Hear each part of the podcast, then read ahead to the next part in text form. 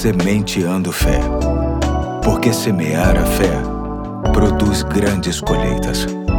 Olá, aqui é o Pastor Eduardo. Hoje é segunda-feira, dia 27 de fevereiro de 2023 e muito nos alegra ter a sua companhia no início de mais uma semana. E para tanto, vamos deixar uma nova reflexão com base no livro Indescritível Devocionais sobre Deus e a Ciência, que será trazida pelo meu parceiro mais novo de projeto. Vamos ouvi-lo com carinho. Eu sou Pedro Henrique, filho do Pastor Eduardo e membro da Igreja Batista do Fonseca. E aí, tudo beleza? Você gostaria de dar uma voltinha com um tubarão? Eu não. Mas existe um peixe que sai com um tubarão o tempo todo. Ele se chama rêmora. A cabeça deste peixe é como se fosse uma grande ventosa que faz com que ele fique preso ao tubarão o tempo todo. Quando o tubarão come uma refeição, o rêmora se solta e come as sobras. Ele também limpa o corpo do tubarão, inclusive a boca, para tirar parasitas ou alimentos presos nos dentes do tubarão. Então o tubarão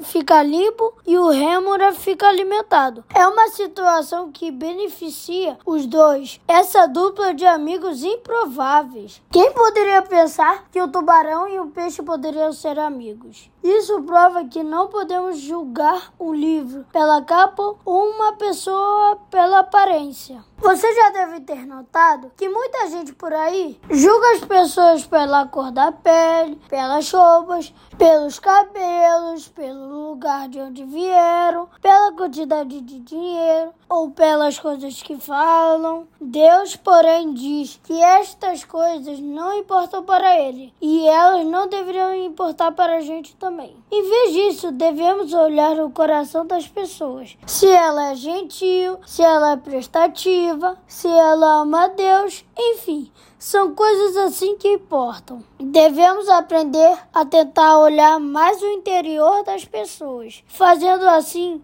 pode ser que você encontre uma amizade improvável e maravilhosa. Vamos tentar fazer como Deus faz, conforme está escrito em 1 Samuel, capítulo 16, versículo 7, que diz: O Senhor, contudo, disse a Samuel: Não considere a sua aparência nem sua altura, pois eu rejeitei. O Senhor não vê como o homem, o homem vê a aparência, mas o Senhor vê o coração. Valeu, hoje fico por aqui. Na semana que vem, o André traz a reflexão. Forte abraço e até a próxima. Valeu, Pedro. Muito obrigado. Deus abençoe você também, assim como a todos que nos ouvem. E até amanhã, quando eu darei início a uma nova série, se Deus assim permitir. Tchau, tchau.